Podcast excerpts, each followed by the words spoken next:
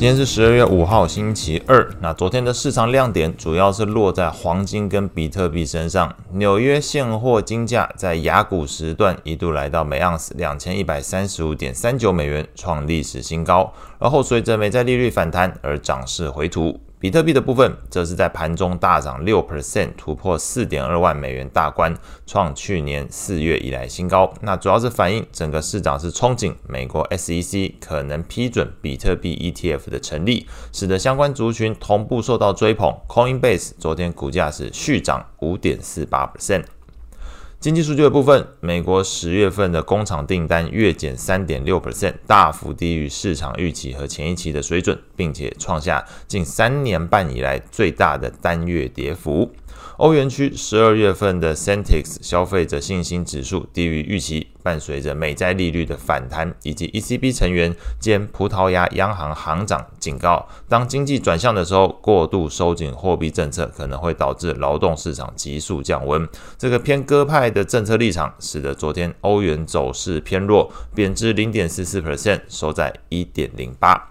股市的部分，整体市场观望气氛浓厚，获利了结的气氛同样相当的沉重。那整体来说，恐慌指数 VIX 甚至盘中一度上涨超过八 percent，上探十三点七零 percent 的一个位置。中场来看，美股五大指数只有罗素两千上涨。按照涨跌幅来排序，罗素上涨一点零四 percent，道琼下跌零点一一 percent，标普下跌零点五四 percent，纳指下跌零点八四 percent，费半下跌一点二 percent。情绪面的部分，恐慌指数 VIX 中场来看是上涨三点四八 percent，收在十三点零七。CNN 的恐贪指标状态是恐惧的，诶，贪婪的阶段。那这个指标读数是从六十六上升到六十八。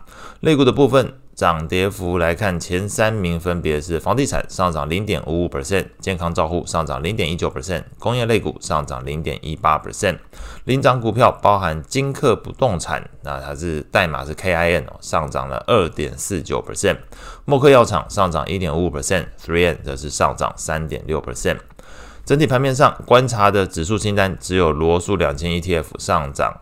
VIX 指数上涨，掩护性买权的这个呃标普 ETF 上涨，以及标普等权重 ETF 是上涨的一个情况。那其实整体涨幅来看，大概介于这个。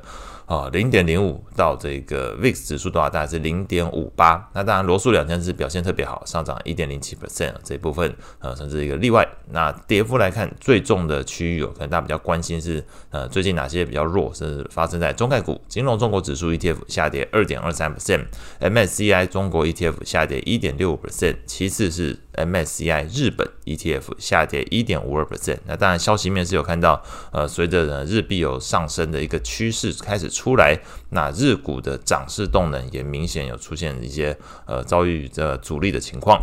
那美股的部分则是由费半 ETF 下跌一点一五 percent，纳指下跌零点九三 percent，以及标普五十 ETF 下跌零点八五 percent 做一个领跌的动作。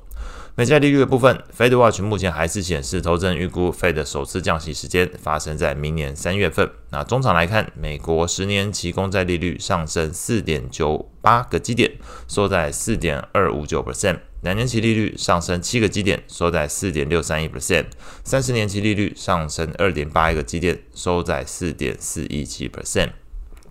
ETF 的部分，长天提供在 ETF TLT 下跌零点四四 percent，投资等级债券 ETF LQD 下跌零点四六 percent，高收益债 ETF HYG 下跌零点二五 percent。外汇市场部分，美元指数跟随着美债利率同步走扬，上涨零点三六 percent，收在一零三点六四。主要货币里面变动最大的两个货币分别是澳币跟英镑。那澳币是贬值零点八四 percent，收在零点六六；英镑贬值零点五四 percent，收在一点二六三。